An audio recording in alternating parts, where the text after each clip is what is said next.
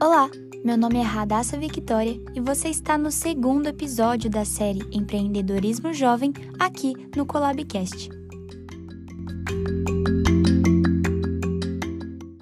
Último episódio, nós apresentamos a vocês alguns dados sobre o empreendedorismo jovem e conhecemos juntos a história do Yuri Nabor, que compartilhou com a gente um pouquinho sobre a sua trajetória como empreendedor. Então, se você não ouviu, para por aqui e volta lá rapidinho para você entender bem do que a gente está falando. Se não for o seu caso, continua aqui com a gente, porque hoje vamos conhecer um outro empreendedor, que é o jovem Pedro Henrique Silva.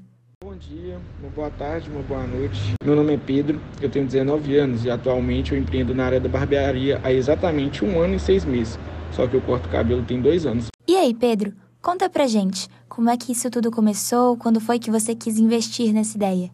Quando eu tive o interesse de começar a cortar cabelo, eu ainda trabalhava com um tio meu. E foi no ano pandêmico. Então, as coisas começaram a ficar bem apertadas e infelizmente ele teve que me dispensar. E eu tinha um pouco de dinheiro guardado e eu resolvi investir nisso. Eu comprei algumas máquinas, alguns equipamentos e pedi um amigo meu para me ajudar, para me ensinar o que, que ele sabia. Ele já tinha uma barbearia no caso e ele começou a me ensinar. E eu sempre fui uma pessoa que gostou de aprender bastante coisas. Então eu fui e comecei a estudar muito, muito, ver vídeo, procurar me especializar e logo, logo depois, questão de uns dois meses, eu fui e comecei a trabalhar com ele. E eu trabalhei com ele passando bastante dificuldade, pois eu não tinha uma cadeira boa que, que era confortável nem para mim, nem para os clientes. É, eu não tinha uma bancada da hora, porque foi tudo bem improvisado mesmo. O espelho, eu tive que tirar um espelho do quarto da minha irmã para conseguir ter um espelho. E devagar foi indo. E assim foi. E quando foi que você teve a oportunidade de ter o seu próprio espaço, de investir na sua própria barbearia? Com seis meses, eu que eu já tinha estava tra tra trabalhando com ele, apareceu a oportunidade de eu ter minha própria barbearia. Um outro barbeiro do bairro estava indo embora para outro país e decidiu me passar o ponto. Então foi nisso que eu consegui pegar o, o, o, ponto dele, né? Eu tinha um dinheiro guardado já, porque eu sempre economizei bastante. Fui e, e, e comprei o ponto dele. E assim foi. Com, com um ano eu mudei totalmente a barbearia. Eu comprei cadeira, comprei frigobar, reformei a barbearia, coloquei um ar-condicionado, eh, comprei máquinas novas e, e logo e assim os resultados sempre buscando conhecer mais que, que o resultado para o cliente ia me trazer bem mais cliente então assim foi indo eu sempre procurando dar meu melhor mesmo em dias péssimos dias ruins e assim foi. E hoje eu tenho minha própria barbearia com 19 anos. Tem só dois anos que eu corto cabelo e tem um ano e seis meses que eu tenho ela. Passei bastante dificuldade, fiquei bastantes dias frustrados por não cortar nenhum cabelo, mas assim foi. Assim hoje eu sou muito grato a Deus e também a mim por cada esforço que eu fiz. E hoje eu reconheço que o empreendedorismo é o que pode mudar o nosso país. Bom, falando aí dos dias difíceis e das frustrações, a gente sabe que investimentos são arriscados. O fato de ser o dono da própria empresa é desafiador, ainda mais quando isso é feito ainda jovem, né? Então compartilha com a gente, Pedro, quais foram os maiores desafios de empreender na cidade? Eu acho que eu passei por, por dois desafios que foram muito grandes e três, na verdade, né? O primeiro desafio foi aceitar o tempo que, que eu precisava ter um tempo para para mesmo ser conhecido dentro do meu bairro, para mostrar meu trabalho, para os clientes terem confiança em mim. O segundo é a minha aceitação, é, é saber que tipo assim por mais que eu possa ser o melhor, eu não vou ser o que tem mais clientes, ou então eu posso ser o que tem mais clientes, mas eu não vou ser o melhor. Mas ter a dedicação de querer ser o melhor, entendeu? É, e, e, eu esperava muito a aceitação do cliente, não a minha própria aceitação. Eu ficava muito nessa, ai, pô, outro cara é melhor do que eu, fulano é melhor, faz coisa melhor. E eu não reconhecer que eu sou bom. E esse daí foi um desafio bastante difícil de ser superado. E o terceiro desafio que, assim, querendo ou não, ele é um pouco mais chato, mas é, ele é fácil de resolver, é a questão do financeiro. Porque no começo, tudo no começo é difícil.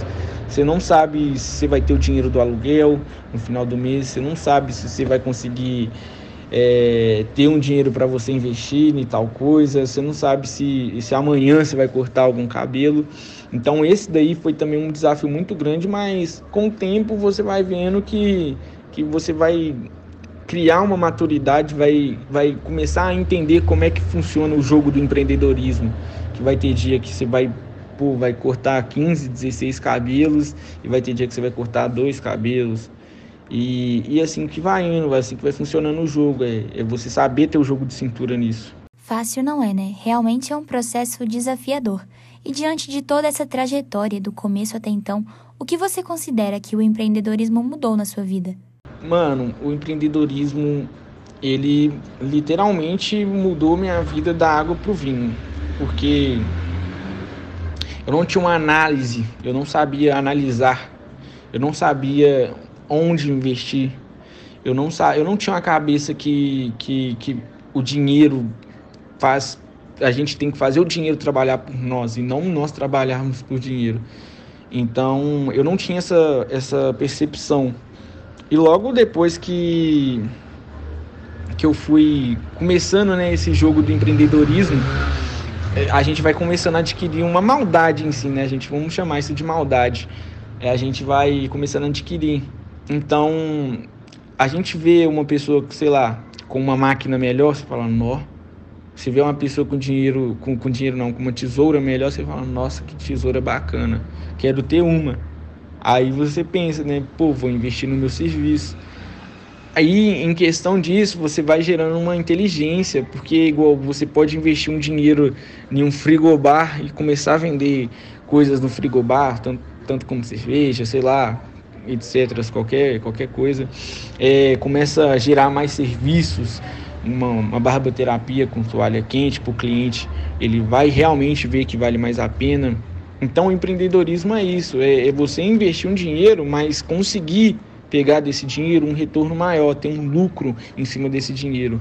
E eu tinha bastante dificuldade nisso, porque eu tinha medo de, de, de, saber investir.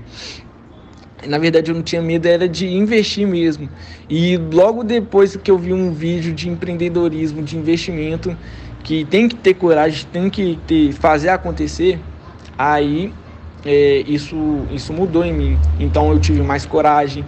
Hoje eu tenho minha personalidade. Hoje, até mesmo em questão de, de, de pessoa, eu consigo ter a minha opinião e ninguém, tipo assim, se não me convencer, a minha opinião vai continuar sendo a minha. Eu sou mais convicto de mim, entendeu? Então, é, o empreendedorismo e a maturidade também mudou absurda, porque você é dono do seu negócio, então você tem a responsabilidade de, de conseguir o seu próprio dinheiro, não vai ter ninguém ali para te dar o dinheiro, você que tem que correr atrás do seu dinheiro, entendeu? Então, putz, o empreendedorismo acabou, tipo assim, muda, acabou com o antigo Pedro e trouxe um outro Pedro para a realidade de hoje. Pois é, galera, se engana quem vê o empreendedorismo jovem só como uma atividade econômica, né? A gente conheceu aí a história do Pedro Henrique, que se despede agora com uma mensagem para vocês que talvez queiram também investir em alguma ideia e só precisam de um empurrãozinho. Então diz aí, Pedro, o que você tem para falar para os jovens que estão nos ouvindo que também querem se tornar empreendedores como você? A mensagem que eu gostaria de deixar para quem está querendo empreender, na verdade, são três três dicas, né? É, três conselhos. O primeiro é se esforçar ao máximo. Se esforça. É, evita escutar a opinião de quem nunca construiu nada, de quem nunca te ajudou em nada.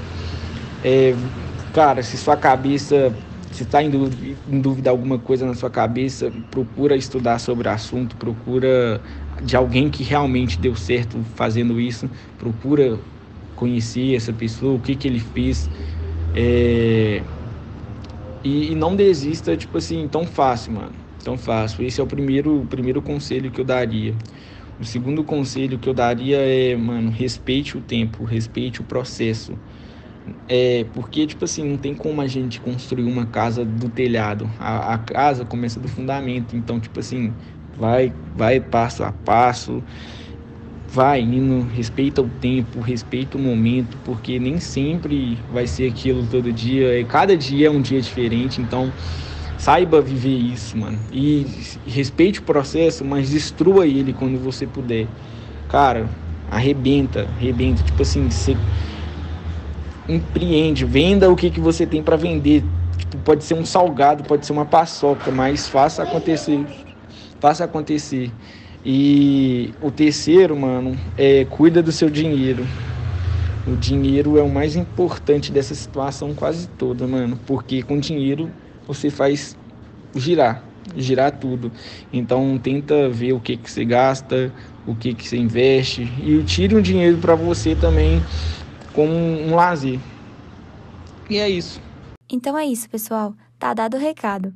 Muito obrigada, Pedro, pela participação aqui com a gente no segundo episódio da série Empreendedorismo Jovem. Agradecemos também a atenção de vocês, ouvintes do Collabcast. Nos encontramos no próximo episódio. Esse episódio foi roteirizado, narrado e editado por Radassa Victoria. A produção foi de Alice Rezende, Amanda Morim e Radassa Victoria, com supervisão da professora Verônica Soares.